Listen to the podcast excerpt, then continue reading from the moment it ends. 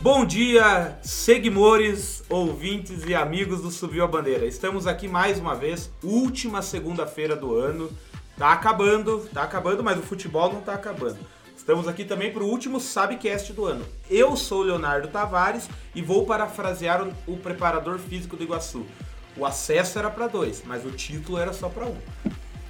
Eu sou Eduardo Tavares e o Iguaçu vai sair campeão. Não, ele saiu campeão. Eu sou André Zanetti e eu só tenho uma coisa pra falar. Chupa que o Iguaçu voltou pra segunda ano. Eu sou o Maicon Legat e o Iguaçuzão rumo à primeira divisão. Opa, é isso aí. Eu sou o apresentador, não apresentei o convidado, deixei ele se auto-apresentar. E assim, a gente tá aqui hoje com um convidado especial para falar um pouco como foi esses bastidores do- da campanha da terceira divisão, como que foi estar presente e participar diretamente e ele aceitou o nosso convite para falar. Eu não mencionei o preparador físico na frase, mas é o nosso querido Juca, Juca Tages, preparador físico também campeão aí da terceira divisão. Sem mais delongas, vamos aí é, espremer um pouquinho o Maico aí para ele contar. Sem a primeira pergunta, óbvio que eu quero fazer, sem já tinha desfilado como campeão em cima de um caminhão de bombeiro? Não, primeira vez, primeira vez, Leonardo. Primeira vez e era um sonho, cara. Você foi. Um dia eu tenho que desfilar no caminhão do bombeiro. Achei que ia ser ano passado. Até tinha falado Pô. pra minha mãe que ia ser ano passado, né? Mas daí não deu, infelizmente, todos sabem por quê e, esse ano a gente conseguiu, hein? E se alguém não sabe por quê, que assista o nosso. Tem, tem. Subiu a não tem Sabe lá. Retrô, mas fica na descrição aí Tem o... Day também. Só é, pra quem não sabe, né, pra continuar, o Michael, ele é o diretor administrativo, né? Não só de, ele é administrativo no papel, né, mas que faz de- ter várias funções lá do Iguaçu, né? Então, O cara ajuda e ajuda muito a Associação Atlético Iguaçu, cuida da parte administrativa, da parte jogador. E então, antes da gente falar das glórias, chefe de delegação. a gente tem que falar do caminho, que foi dureza, né? Então, o, o antes do campeonato, a gente sabe que o Iguaçu, a gente sempre tá falando aí, o próprio Iguaçu sempre tá falando das dificuldades. E aí, Michael, como que foi antes a preparação? Vocês passaram ali por. Esse ano foi atípico também, teve a Covid, que atra- atrasou tudo o início do campeonato. Fora Como atrapalhou, né, cara, tudo, né? Exatamente, cara, atrapalhou o início, a, a preparação do time. Foi dureza ir atrás de jogadores, arbitral, tabela, enfim. Foi, foi bem complicado devido à pandemia, até a questão do- dos planejamentos, nós planejamos para uma época de campeonato, acabou adiando, cada vez ia jogando mais para frente, jogando mais para frente.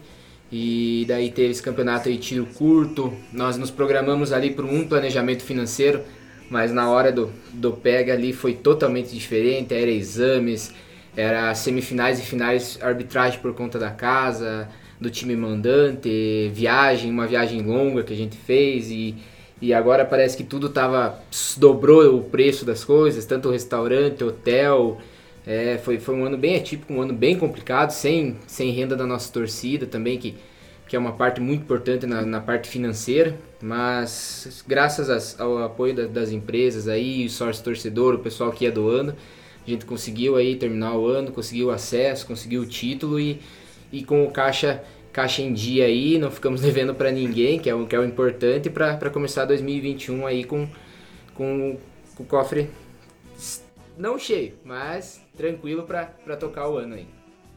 Pra, como isso, todo mundo que tá ouvindo, às vezes tem um pouquinho de curiosidade, como que você faz pra preparar uma viagem pra um time? Porque assim, você preparar uma viagem pra tua família é uma coisa, você vai lá, vou no tal hotel, vou... Às vezes à noite vamos dar uma saída, aqui. Mas, cara, se preparar pra dar o quê? Umas 30 pessoas que vai pra uma viagem? Se preparar pra 20, 30 pessoas, acho que não é tão simples, né?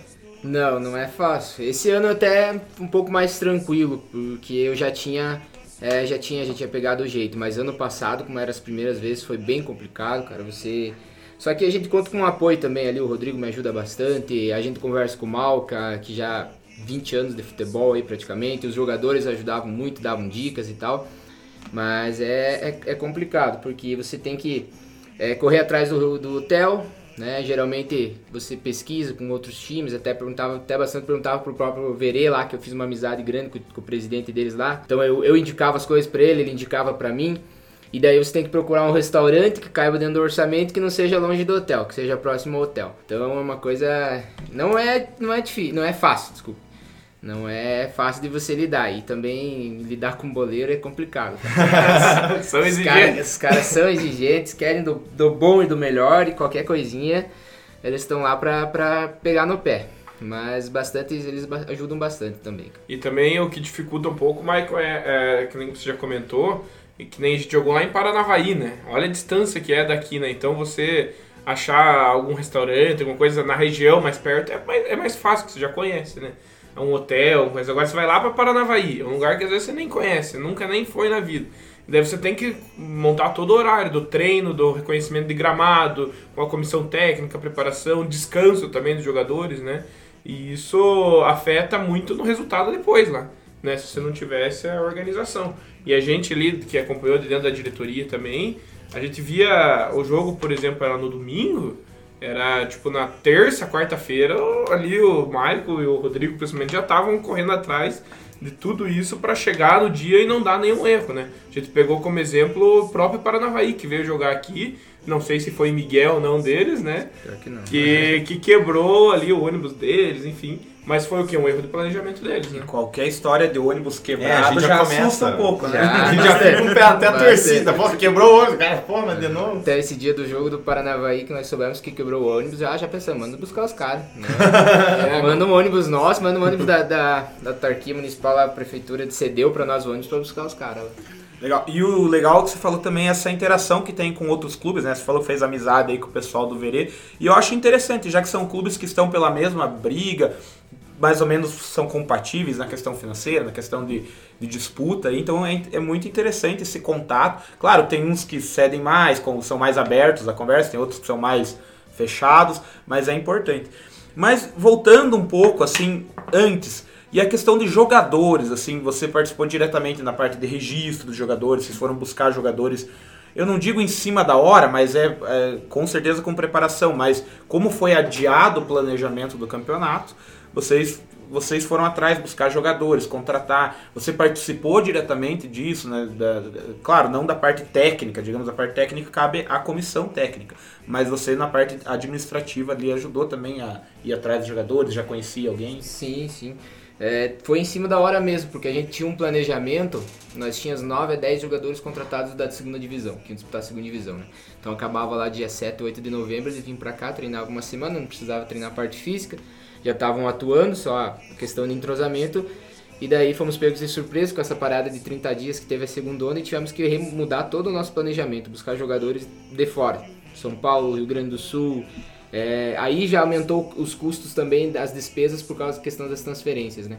Nós queríamos jogador que já estivesse no Paraná, mas não foi possível. Daí cada transferência em Rio Grande do Sul em torno de mil, mil e quinhentos reais. E então já aumentou, já elevou mais ainda o custo do planejamento financeiro. Mas eu participei diretamente sim, a gente tinha o nosso grupo lá de, da montagem do elenco, eu, eu era o, o que procurava o vídeo dos caras, procurava os dados, procurava nome, onde jogou, altura, idade, é, olhava os vídeos dele, mandava pro, pro Malca, pro Bruno, pro Juca lá que analisava. E então eu participei diretamente ali na montagem do elenco. né? Um exemplo foi o goleiro Douglas, né? Que chegou aos E 45 não foi fácil. do segundo tempo e foi fundamental, né? Foi, Foi. destaque na Foi campanha, né? destaque. Cara, eu- o Douglas foi muito bom, né, bicho? Eu curti, eu curti. Cara, o- O Douglas veio do Marcílio Dias, isso? Do Marcílio, ele jogou no Marcílio, mas ele não jogou no Marcílio, ele jogou no 15, ele é, já jogou no Paraná, no Paraná Clube. E pensa numa baita numa pessoa, cara. Sensacional, cara, dentro de campo e fora de campo. E isso que é legal, né? Tipo, essa parte que a gente não vê, né? O trabalho responsável. Veja, o pessoal garimpar jogadores para trazer, claro, já tinham alguns conhecidos, tinham jogadores aqui da cidade que jogaram na base ou que já tinham jogado na temporada anterior, mas assim, garimpar jogadores e ir atrás é uma, é uma situação que a gente não vê. Você precisa de estrutura, você precisa de conhecimento. Enfim, começou o campeonato, veio o arbitral. Esse ano a própria federação colaborou um pouco em fazer né, um, um campeonato mais enxuto, de uma forma mais dinâmica, com grupos regionalizados, mas mesmo assim tiveram as viagens, que você já comentou aí que também é, é complicado. E você participou de alguns jogos como chefe da delegação, né? Ou quase todos, não sei como foi isso. Só o, o primeiro jogo lá em Verê que eu não fui, da primeira fase. Até você falou essa parte que a federação colaborou um pouco ali na, na questão de regionalizar. Na verdade, não foi a federação, foi ideia dos clubes regionalizar. federação deles, eles queriam fazer, se eu não me engano, era todos contra todos, turno único. Aí não lembro se classificava os quatro, era os, acho que eram os dois primeiros já subia, já fazia final, sabe? Daí foi ideia dos clubes fazer regionalizado, assim, dividir em duas chaves, e eles optaram por, por aceitar. Eu participei de todos, só o jogo de Verê, lá em Verê, o primeiro jogo que nós perdemos por 2 a 0 que eu não pude ir por ser meio de semana, eu tenho meu, meu outro trabalho de, durante a semana, eu acabei não conseguindo ir. Mas o jogo contra o Grecal, contra o Paranavaí e contra o Verê, a final, eu, eu estava, estava presente lá. E essa experiência de viajar com os jogadores e apreensão e preparação do, também do técnico e também após ter uma resenha ali dentro do ônibus, como é que é? Cara, é bacana, cara. Isso é um, é um negócio que, que ninguém, ninguém te tira, sabe? Essa resenha. Principalmente depois que você ganha um jogo. Depois que você ganha um jogo, a viagem de volta é boa. Agora, quando você perde, é que nem foi no passado o, o empate com o Cambé lá, que a gente tomou os 46, a viagem de volta foi complicada, cara. É... Aquele climinha de velório, assim, Exatamente, né? mais ou menos. Agora, quando é vitória, cara, é bacana, cara. É, é, legal, é gostoso, é resenha. Tem gente ali que, de jogador que é figura demais, cara, e música e. É bacana, cara. Tem o, o ano passado a gente viu que o Iguaçu foi. O Iguaçu se mostrou uma vitrine muito boa, principalmente pro, para jogadores ali que, que ficam pulando de um time pro outro. Não, não sem desmerecer eles, mas eu digo que o Iguaçu virou uma vitrine para uma terceira divisão. Esse ano, a, apesar de tudo que aconteceu ano passado, esse ano melhorou a vitrine, porque o nome do Iguaçu cresceu muito mais entre os, entre os boleiros, assim mesmo depois do que aconteceu ano passado? Com certeza, ano passado, que era um ano de, de ressurgimento ali a primeira vez, já teve grande procura de jogadores, empresários, é, mandando vídeos, se apresentando. Esse ano pode ter certeza que triplicou, cara, porque é, o pessoal viu que era, o trabalho era sério, né? A estrutura é, não é das melhores, mas com certeza é bem melhor do que antigamente. Pagamento em dia, estrutura de viagem as melhores. É, então o pessoal procurou mesmo. É, os jogadores mandam um vídeo, é direto. O Tavares acompanha também no Instagram, Nossa, lá, que os caras pipoca, é. mandam no WhatsApp. Quando vocês vão fazer, quando vocês vão fazer teste, igual teste, peneira. 17, é, é direto, cara. É, isso, é, isso é bacana, cara, porque isso é um reconhecimento do trabalho que a diretoria vem fazendo para para colocar Iguaçuzão de volta no, no futebol aí, né? E esse ano a base foi prejudicada, né? Porque teve o início do trabalho, né, da base, mas daí até chegou a ter acho que um ou dois jogos da base, teve, né? Teve, teve um amistoso. E aí teve que paralisar tudo devido à pandemia, né? E ano que vem, provavelmente, não sei se vai ter a base, não sei se você já tem alguma Só- posição. Só, se sair é, vacina. Só sai a vacina. A base, só então, sair é, vacina. por um lado, financeiramente ajuda o clube, né? Porque você depende do alojamento, né? Sim. Manter É. todos os jogadores e até viagens também. Mas por outro lado, você perde em não ter né, a base, se revelando alguns jogadores até mesmo aqui da nossa região, né? E a gente vê o Eduardo falando assim com um pouquinho mais de propriedade, porque ele também, assim como o Maicon é diretor administrativo, cuida dessa parte dos bastidores, da parte organizacional do clube, e o Eduardo cuida da parte do marketing, ele é diretor do marketing, então por isso que ele até fala com uma certa intimidade maior aí com o Maicon. É, eu sinto assim, eu me sinto um pouco excluído quando eu falo assim, não, porque nós da diretoria, fica eu e o Leonardo um olhando pro outro, assim, tá Não, ligado? mas que bom que a gente tem pessoas da diretoria que a gente conhece que fazem um bom trabalho, né? O Iguaçu, quando voltou no passado, isso até para nós torcedores, a gente sabia que seria uma diretoria séria, uma diretoria que faria um trabalho bom. Eu não sei dizer se preconceito é a melhor palavra, mas tipo assim, era um, era um time ímpar com relação aos outros clubes que, que, que, tipo, sei lá, por fazer um trabalho sério, o Iguaçu se destoava dos outros, assim, até com, com certo preconceito tratava o Iguaçu. Ter, ter, sim. Principalmente não queria enfrentar dentro de campo, né? Esses negócios ali que, da semifinal ali, a gente sabe. A gente ouve boatos por aí que tiveram outros clubes envolvidos ali que não queriam nos enfrentar. Eu sei qual clube foi, mas não posso falar aqui, depois, depois eu falo em off pra vocês. Mas a gente já soube dessa aí que os caras é, não queriam nos enfrentar em campo. E não tira a razão deles, porque o nosso time ano passado cresceu no momento certo. Tenho certeza que se nós classificássemos pra semifinal o acesso viria, porque porque o nosso time estava em ascensão ali, né? Ele não começou muito bem, foi crescendo, crescendo durante a competição e na semifinal ia chegar no, no auge ali. Então, é, a gente escuta essas coisas, mas tinha assim, tinha um, principalmente um respeito, né? Respeito grande, cara.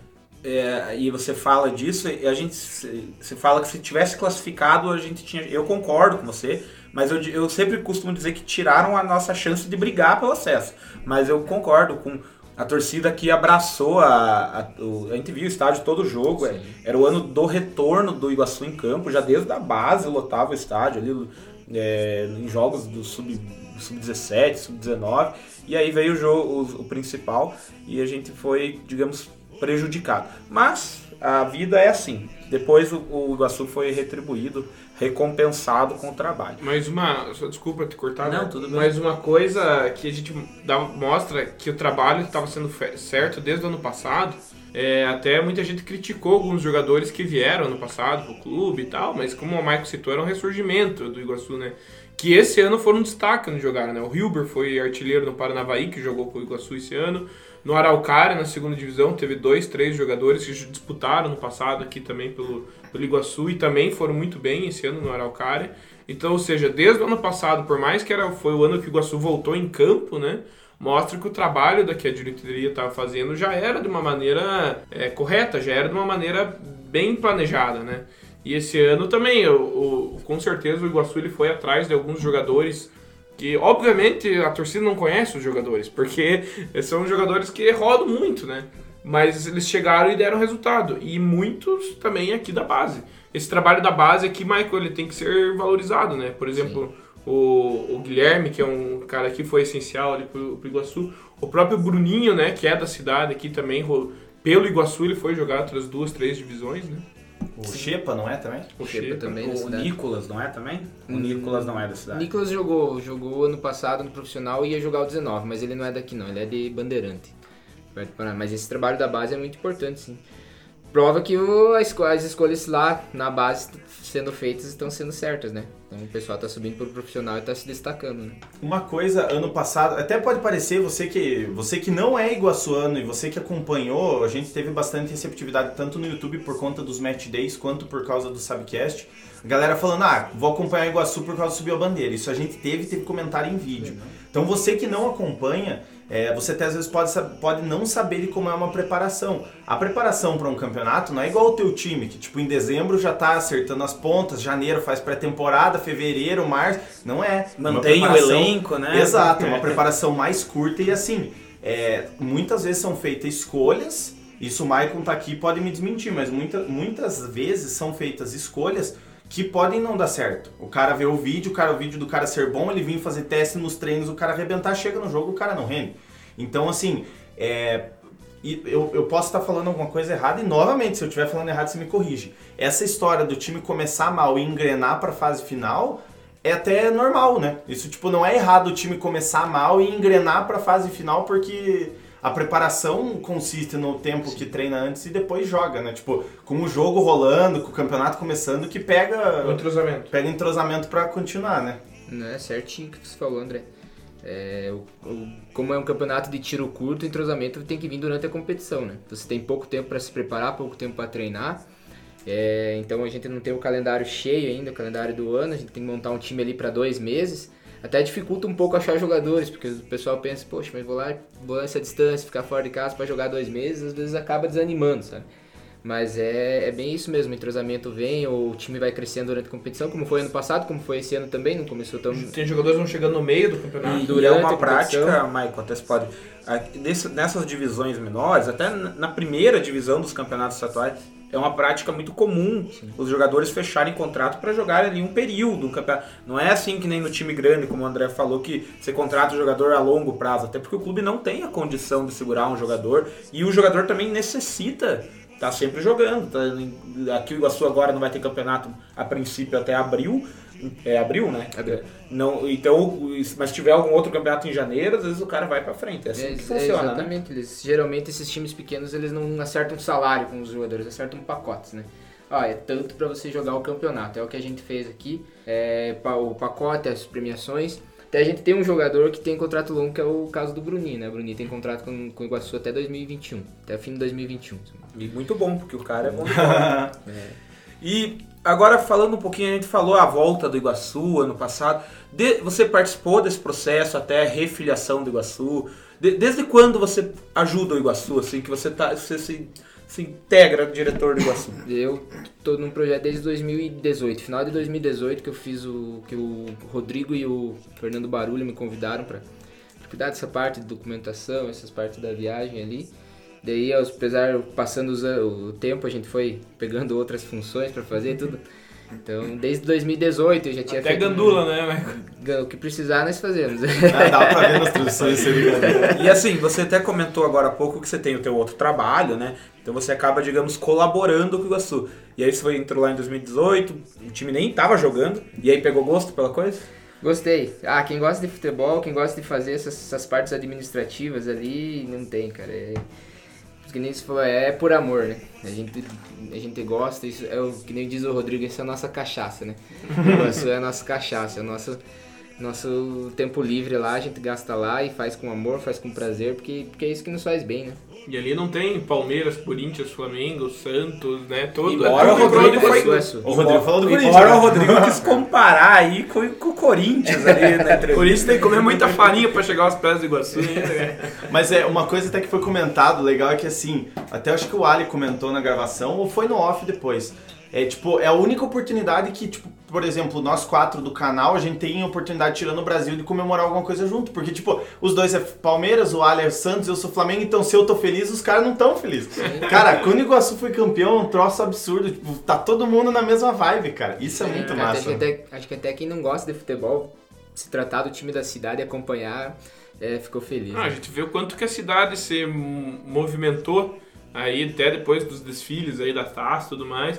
É, se você ir lá na, na loja Via Brasil, lá onde vende as camisas do Iguaçu, não tem. Não camisa. tem, eu queria comprar Não uma, tem, não tem, cara. entendeu? As Não camisas tem. chegaram na Então- quarta-feira, na quinta já estava Se esgotado. você vê o quanto que isso movimenta, né? Se você falasse de Iguaçu há quatro anos atrás, três, quatro anos atrás, as pessoas davam risada, as empresas fechavam a porta. O que, que vai ajudar a Iguaçu? Então, a partir do ano que vem, tenho certeza que vai ter muita gente batendo na porta do Maicon lá pra, ó, quero jogar aí, ó, não sei o que, ó, vai vir patrocínio Assim pra. como sócios torcedores também. A, Deus gente quiser. acredita que vai aumentar. É, A gente sabe que tem muita coisa pra melhorar, né? Isso, só que é, é na prática que você aprende essas coisas, né? Então tem muita coisa pra organizar, melhorar, ajustar, até o entrosamento entre a própria diretoria. Mas são lições que a gente tira com, com, a, com a bola rolando, com, com os resultados vindo, com os jogadores vindo. Então pode ter certeza que o Iguaçu no que vem vai estar muito mais forte. Só pra dar um, né, dar um, dar um tempinho pro Maicon se, se dar uma respirada, parar, parar de, de- de pressão, de pergunta, pergunta, eu acho que vale a pena a gente chamar a curiosidade, porque curiosidade sempre é demais, né? Então, o pai da curiosidade, nós temos o nosso querido Leonardo Tavares. Ô, palestrinha! No dia da comemoração do, do título do Iguaçu, eu tava lá trocando uma ideia com um dos conselheiros do Iguaçu, amigo nosso, de Timar Rinô. Fica um abraço pra ele, que trocou uma ideia Aliás, um abraço para todos os É. citados aí, o Rodrigo, o Malca, enfim, todo mundo, é muita gente que participou aí dessa... Nosso dessa- presidente, porra. É. Deve estar por aí. Aliás, encontramos ele vindo pra cá, né? do- Tava ali, essa da, na gravação. Tava ali perto do Bar do Ivo, ali é uma região que ele gosta bastante. Traja- Trajadão do Iguaçu. Mas enfim, comentava com um dos conselheiros sobre agora as taças oficiais. Né? No último Subcast eu falei dos títulos. Então o Iguaçu tem três títulos oficiais da segunda divisão, que é 87, 91 e 96, e agora tem o título inédito de 2020. E aí o pessoal abriu lá a sede para todo mundo tirar foto com a taça que o Michael levou e carregou no caminhão de bombeiros. É, e a gente viu que a taça de 1996 está lá. Independentemente das outras ligas menores ou, ou até mesmo de competições de base, a galeria do Iguaçu deveria estar constituída com quatro taças. Então as duas anteriores, a de 87 e a de 91, ninguém sabe. Alguém sabe onde está? É, isso aí é o. Quem perde é a história do Iguaçu, né? Até a, ge- a gente já escutou boatos lá dentro da diretoria, até entre os torcedores, que pode estar na casa de alguém, que pode estar com alguém, que venderam, enfim. Mas você perdeu na história, né? Pelo menos até agora ainda não apareceram lá essas duas taças. Mas se alguém tiver aqui, por favor, tragam lá pro nosso museu, que ele tá aumentando, né? É, cara, tipo, você até roubarem a taça do Tri lá, né? Do, quando aconteceu que roubaram a Júlia Rimet, tudo bem. Mas taça do Iguaçu, cara, só vale pro Iguaçu. Isso não vai derreter, tá ligado? Pô, não custa nada deixar com, com o Iguaçu, né, velho? Pô. Pô, é tão difícil conquistar, né?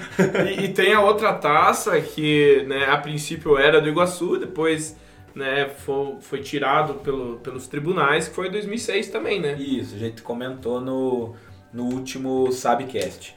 Mas essa aí a gente sabe o Michael, destino, mas né? assim, se fosse. se- Você que conhece aí, as, conheceu internamente a situação financeira do clube, se o cara chegasse e falasse assim, cara, eu vendi porque o Iguaçu tava precisando de dinheiro, você aceitaria ou você acha que o troféu tinha que estar lá? Ah, eu acho que o troféu vale mais, né, cara? Lógico. Né, O dinheiro a gente dá outro jeito de conseguir, mas o troféu é história, né?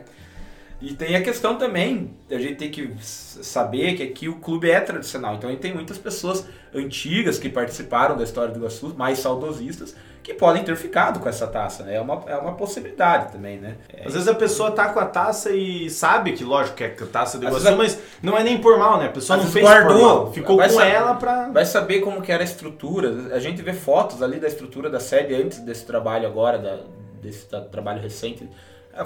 Lá era precário, às vezes o cara até guardou em casa, numa boa vontade, e ficou por lá. Puxando já o gancho aqui do palestrinha, então, falar um pouco da história aí da, da- do Iguaçu. É, até nós comentamos um pouco em off aqui em relação ao escudo do Iguaçu, né? E muita gente fala da, daquela bola laranja que tem no escudo do Iguaçu, mas é, todo mundo fala, pô, essa bola de basquete. Não é uma bola de basquete, pessoal, é uma bola de capotão. Né? Eu vou ser sincero que eu não sei quem que desenhou esse escudo do Iguaçu na época. Vamos procurar e Vamos vamos, procurar, trazer. provavelmente alguém deve saber, até que o Lar falou os mais saudosistas. Mas já teve reinvenções do escudo ali, na, na- ali em 2009, se eu não me engano. Ou já teve um- uma outra editoria que fez novas e mais. Mas que eu lembro não foi muito aceito. O pessoal gosta mesmo da tradição. Né? Então, para você que acha que é uma bola de basquete, não é. É uma bola de capotão, né? Daqui é da história do futebol. Mas, enfim, muita gente pede que o escudo seja redesenhado. Não, eu quando redesenhou pra aquele outro lá, eu, eu não comprei nem camisa, cara. Eu curto ter, eu tenho, por exemplo, a camisa do Ajax Iguaçu, que é um absurdo eu ter uma camisa daquela, mas é a história. Mas aquela eu me recusei. Eu falei, não vou comprar, cara. Eu Você não- gostava daquele escudo, Michael, aquele antigo? Não. Não, né?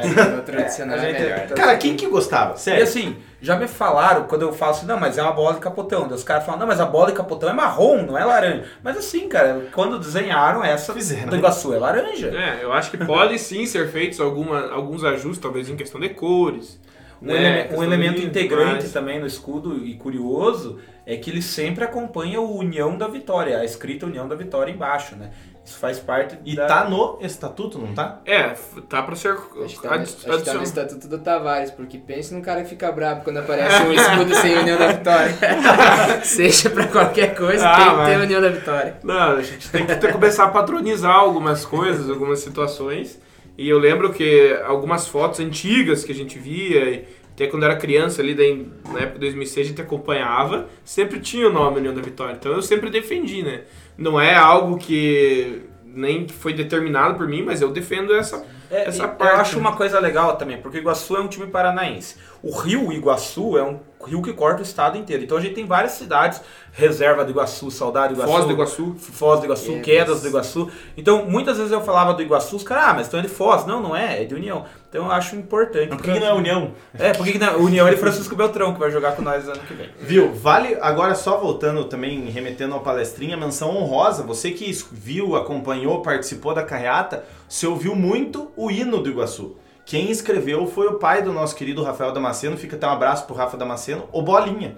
Cantado, né, pelo, a gravação original é do Bolinha, então fica um abraço pra ele. Inclusive ele fez um story falando, ah, meu pai cantando, aí eu escutei meu pai cantando, não sei o que, que infelizmente é falecido, mas fica a menção pra ele. E assim, falando ainda de hino, procura-se o DJ Cláudio. A gente quer saber quem, quem fez a versão, por favor, se apresente. Quem Cara, fez a verdade, versão né? remix do hino, que é tocado desde 2006, lá quando a gente subiu. Quem é você, DJ Cláudio?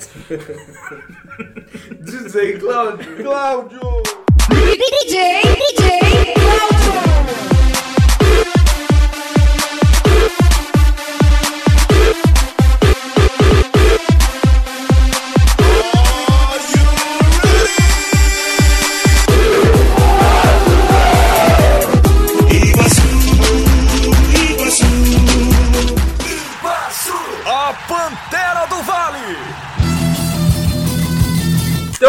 Dando sequência aqui no Subcast, uma coisa que, o, que ele falou lá, no, o, o nosso querido Legat falou lá no primeiro bloco e eu gostei muito, ele falou, cara, tem coisas que não se perdem. Essa resenha, né, tá presente.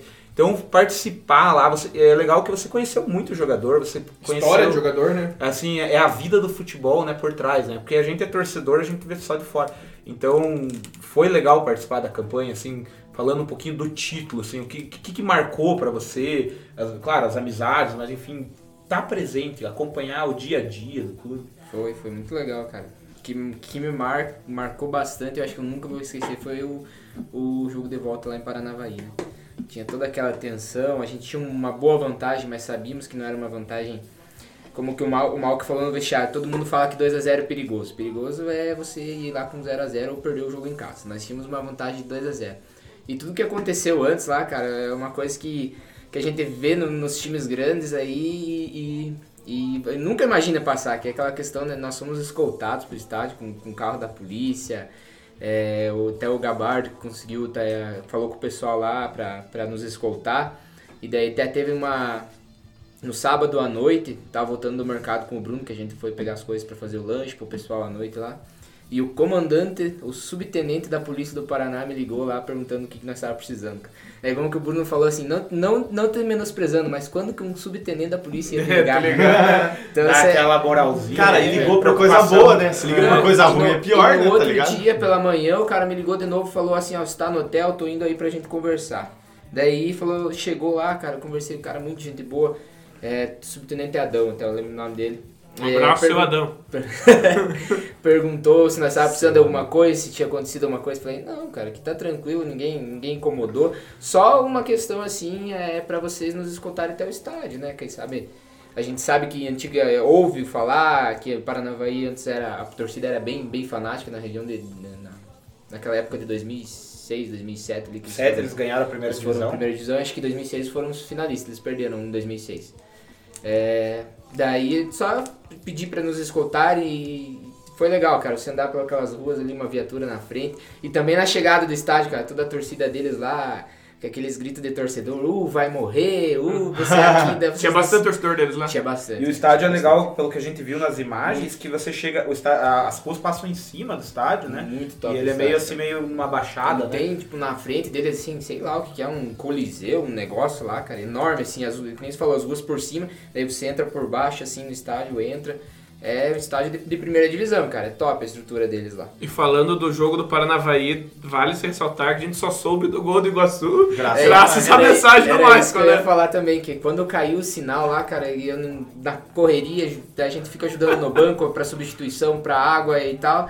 E daí vi que todo mundo começou a me ligar, me ligou o Moacir da diretoria, o Gabardo, o Rodrigo. E, cara, quando eu fui ver meu celular tinha mais de 170 mensagens do WhatsApp. Eu falei, mas o que que tá acontecendo, né, cara? Daí consegui olhar no celular lá, vi que tinha caído a luz, cortou a ligação. Daí até perguntei pro presidente deles lá, falou, não, foi, achei que eles tinham cortado por sacanagem. né? Aham. Estavam perdendo o jogo, né? Daí ele falou assim, não, caiu no estádio a luz, deu um, tava meio feio um tempo lá, deu uma, uma tempestade próxima lá e caiu a luz. Então daí o Gabardo falou, cara, faz uma chamada de vídeo, falei, Gabardo, não tem como, cara, tô correndo. Daí o, o nosso zagueiro lá tinha ido pro hospital, o Ronilson tinha ido junto, então eu tinha que fazer a, a função do Verdade, Ronilson, né? ajudar Ajudando como podia. Ronilson e... E aqui todo mundo bravo. Pô, cadê o Maicon que não fala como é que tá o jogo? podem, podem ver no gol do Bruninho que tem gravado, acho que pelo Adriano, de trás do gol ali, que ele faz o gol, vem comemorar, tudo nós... A hora que eu saio da comemoração, a primeira coisa que eu levo é a mão no bolso pra, pra mandar a mensagem pra avisar que tinha sido gol nosso. E é engraçado que o jogo, se eu não me engano, ficou uns 15 minutos sem transmissão. Sem transmissão pra E nós, aqui né? nós estávamos todos apreensivos. Quando, até no match day que a gente fez, o Eduardo falou, Michael falou aqui, Foi gol do. Iguaçu. A gente comemora o gol, você é o responsável por comunicar que Não, saiu e daí vinha a mensagem, Michael, os caras estão falando que tá 2x1, É, é, tá eu- 3x1, tá até 4x1 eu No vi lá chat os caras cara. começaram a falar gol, gol nosso, gol provocar, nosso, é. empatamos, não sei o que. Aí o cara fica pilhado porque você não sabe como que tá no Sim, jogo. sim. Começamos a caçar a rádio, a rádio que tava transmitindo tava vendo a transmissão, ou seja, eles também não estavam sabendo como. Foi, foi, esse muito daí é legal. um momento que vai marcar, cara, esse daí ficou... E já foi dito também, isso foi dia 13 de dezembro, né? Alguém falou, acho que foi o Rodrigo que falou pra nós que, ou você, Michael, falou pro meu irmão, não lembro, que 13 de dezembro foi uma data importante, foi a data que o Iguaçu tinha sido refiliado. E- É. Isso nós falamos no sábado lá, na, naquela resenha antes do jogo lá, que tinha muitas coincidências. Teve essa da, da refiliação, teve uma que o Iguaçu nunca conseguiu acesso em casa, sempre fora de casa, sempre jogando de De azul. azul, né? Aí teve uma do Giancarlo, que o Giancarlo falou que jogou lá, nunca perdeu lá. E fazia gol nos jogos, ele fez, perdemos o jogo, mas, Mas conseguimos a fez gol. classificação e ele fez o gol dele. Então, E, e você é supersticioso? Essa questão de ter jogado praticamente todos os jogos de azul foi, foi determinante também? Cara, foi, foi uma questão nossa ali. a gente tava meio enjoado do amarelo ali, sabe? Legal. É, e a gente tinha definido que ia jogar de azul em casa e amarelo fora. Eu com, com o Ronils, com o Éder lá. E daí jogamos de amarelo lá em Vereda, perdemos o jogo lá em Vereda e já, já tiramos o amarelo. Então vamos, vamos terminar de azul agora. É engraçado que até nisso tem superstição, Não, né, tem, cara? né? Que nem a gente, cara. Eu ficava. Uma coisa que me vieram me tirar sarro, que eu ficava sa- sapo seco, sapo. Cara, dá- deu certo, cara. Nós não levamos gol enquanto eu tava meio certo, tá ligado? E o azul, e o azul acabou sendo inclusive a camisa mais vendida, como já era, É. né? Mas acho que isso potencializou as vendas do azul, porque o Iguaçu transformou o azul titular nesse ano. Até saiu a superstição da abelha lá no dia do jogo. Na né? abelha aqui que tava na trave. Apareceu a abelha na trave Ah, lá, é, o cara né? foi tirar e falou, ó, fiz uma superstição do mel ali que não vai ser gol nessa trave. Realmente no primeiro, no primeiro momento, primeiro tempo que nós tava atacando não saiu. Não saiu, né? O segundo Não. também não saiu, graças a Deus, seus dois do outro lado. Vale, vale ressaltar, o, né? gol do Eto'o lá, né? Foi Esse gol- foi o gol do acesso. É, esse foi um dos gols, um dos principais gols. Mas, Michael, é, antes da da gente puxar o, o último assunto aí, que é a gente falar um pouco de 2021, fale um pouco sobre as estruturas que você encontrou. Do Paraná, Havaí já falou que é um estádio top e tal. Mas e, por exemplo, Campo Largo, Verê, esses estádios aí que a gente foi pra lá também. A gente, no caso do Iguaçu, né? O, campo, o de Campo Largo é um estádio de um clube particular, né?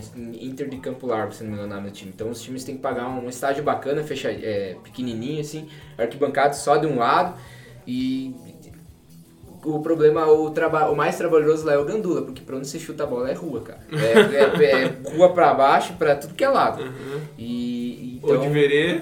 o deverê, né, sem, sem comentários, cercado por um, fechado por uma lona. O famoso cemitério. O vestiário, sem mentira, que é do tamanho do, do- Não menosprezando o estúdio de vocês, mas. Mas a gente não é um clube, né? É um vestiário minúsculo com um chuveiro, cara. Se imagina pra 25 Senhora. pessoas atrás Um tomar- chuveiro só. Um chuveiro, Nossa. cara. Eles tinham que liberar o vestiário deles, daí liberavam pro, pro time adversário. É, Mas o deles era melhor. o... Tinha dois chuveiros. assim. Não, não, tinha um também. Um cara, também? Louco. Só que eles estão fazendo um baita num estádio lá. Eles têm um projeto, É. já construíram lá, já tá quase pronto, acho que ano que vem já, já pronto. Mas é. A gente vê cada coisa que. Comparado com a nossa aqui, com a exigência que tem aqui no Antioco, Nossa. né? Não, e da- nem só desse ano, ano passado a gente viajou mais, viu, viu coisas que, olha. Mas não tinha, existe, teve acho que até um jogo que os caras meio que limparam o gramado horas antes, uma parada assim, tipo, surreal. E daí aqui os caras têm tanta exi- exigência e pra fora não. Mas é, a gente sabe, até foi citado que dos quatro semifinalistas, apenas o Iguaçu não tinha um investidor, né? O Iguaçu, digamos assim, caminhava com as próprias pernas. Lembrando que sempre tem apoio de empresas e torcedores, né? Então, não é que o time caminha sozinho, mas o time Ah, o- não tem alguém O, o Iguaçu, grana, o né? Iguaçu pode bater no peito e falar que foi a torcida que levantou A o torcida Iguaçu, é. né? Até a diretoria. A diretoria, desde o presidente, que é o Ruski, que é um dos torcedores mais fanáticos que É. tem, né? Todos ali são torcedores do clube, né? Então, se não fosse a, o apoio de uma empresa que ajuda, às vezes, numa permuta, numa coisa para alojamento, para sede, a gente não, não ia ter o dinheiro, às vezes, para pagar. Então, falando desse negócio de estrutura, desde estádio, alojamentos, ano que vem a gente tem um desafio pela frente e com certeza será um desafio, será um desafio maior, né, Mike? A gente vai ter clubes já conhecidos, alguns aí que a gente já jogou, o próprio Verê que subiu junto, vai ter o Andraus, o Araucária que já jogaram ano passado com o Iguaçu, enfim. é, vai ter times que vieram da primeira divisão, o caso do PSTC, União do Francisco Beltrão. Vamos, vamos encontrar mais dificuldades com toda certeza. Você provavelmente deve conhecer algum desses clubes, tem o tradicional Nacional de Rolândia, tem o Prudentópolis. O que, que você espera do Iguaçu? Qual você acha que é a meta que o clube vai pensar nisso? É, você acha que vai ser mais equilibrado? Não dá para cobrar tanto do clube ano que vem? O que, que, que você vê assim? Primeiramente a gente espera que saia a vacina, né? Sair da vacina, a história é outra, cara. Nós vamos ter a nossa torcida apoiando ali, que com certeza é a mais fanática dessa, dessa divisão, até da primeira divisão. É, e a gente espera montar um bom time, vai brigar para subir, não vamos brigar para se manter, vamos é, trazer atletas para de nível. Do- justamente vamos acompanhar a primeira divisão, a gente já comenta esse ano com não sei se vai ser um- o Malca ainda no ano que vem, mas provavelmente. E a gente já comenta ali entre nós. Vamos ficar de olho na primeira divisão. Começa 28 de fevereiro. Vamos trazer atletas.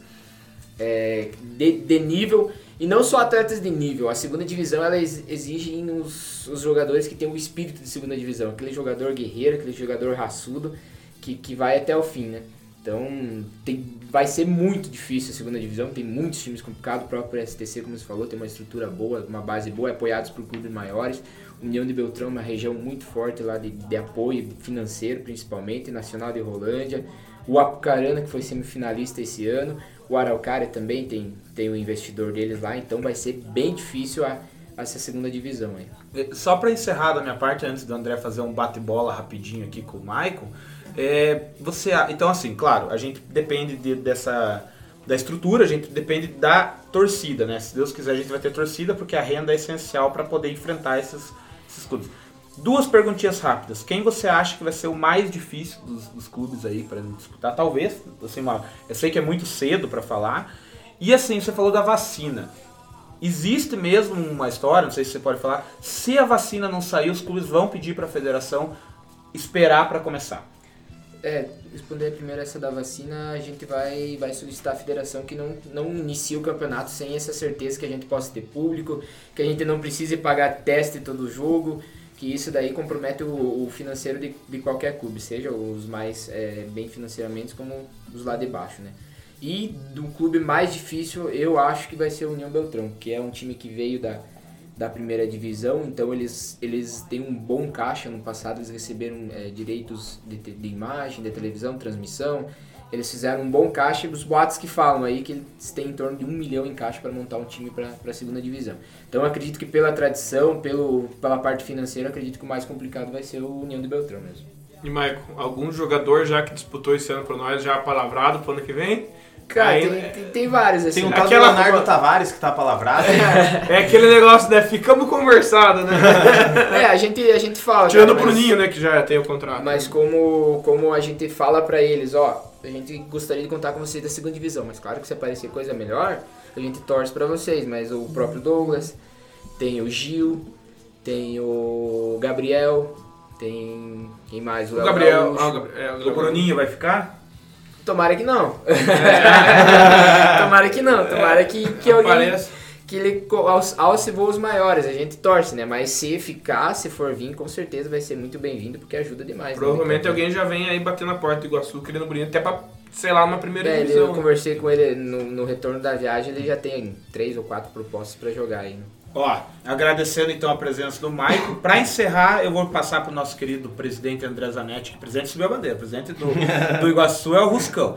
Ele vai fazer um bate-bola. Obrigado, Maicon, pela presença. Responda aí o Zanetti, que ele é afiadinho. Não, eu, eu também, antes de, de jogar as perguntas pro Maicon, eu queria agradecer tanto ele quanto toda a disponibilidade da diretoria, o Rodrigo de dar entrevista, o, o Ruski, todas as vezes que a gente parou para falar com ele, ele deu entrevista, ajudou. Malca. Malca. Na verdade, citar é injusto, né? Porque se a gente citar, a gente vai esquecer de um monte de gente. Mas enfim, muito obrigado pela presença, Michael. Até porque você está abdicando de passar momentos com sua família ou amigos, enfim, para estar aqui gravando com quatro vagabundos. Maicon, me diga, eu tenho algumas, alguns itens que eu quero que você pontue. Se você não quiser pontuar, não tem problema, a gente pula. Melhor momento nas viagens. Cara, o melhor momento é uma resenha de, de uma vitória, após uma vitória, um retorno aí. O pior momento nas viagens. O retorno Pós- derrota. pós-derrota. Qual que foi a, a maior dificuldade que o Iguaçu passou? Seja aqui ou em viagens? Ou até mesmo antes de É, ou ano refilhar. passado, enfim, antes de refilhar. A dificuldade, velho. Cara, eu acredito que foi esse ano e sem, sem, sem a torcida, sem o apoio da torcida, tanto dentro de campo quanto financeiramente. Qual foi a maior dificuldade que o Maicon passou? No Iguaçu. Maior dificuldade acho que foi o, o final do jogo contra o Paranavaí, lá que eu nem assisti os 5 minutos finais, eu só baixei a cabeça e torci. cara. Eu esperei o apito final. Qual, pra você, qual foi o gol mar... um gol marcante pra você? O do Eto'o aqui, né? Então não vou perguntar qual foi o gol do acesso também. Então eu do, Eto'o. um momento aleatório, marcante, engraçado, algum bastidor curioso que você tem pra contar que você que foi diferente pra você. Rolou aquele golinho no ônibus assim? sempre rola. Ah, de Paranavaí, deveria rolou, sempre rola, né, cara? Certo, aquela volta daí. dentro da taça foi meio. Não, eu não, não respondendo pelo Maico, mas eu acho que essa conversa com o tenente lá em Paranavaí É, foi algo. né? essa resenha que o, Bruno falou assim, cara, quando que um tenente da, do, da polícia do Paraná vai te ligar, cara? E isso ficou, realmente fica, por que, que o cara vai me ligar, né, velho? O que, que a gente pode esperar pra 2021, pro Iguaçu? Pode esperar um time competitivo, com certeza brigando pra subir, né? Não, não, nunca passou pela mente montar um time pra se manter.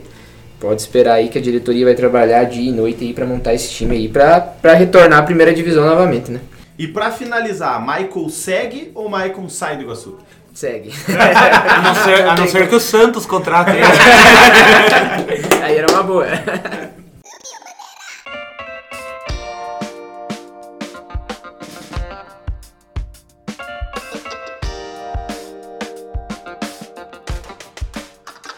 esse podcast é um oferecimento de Sal Agosto e Quitutes Aquino.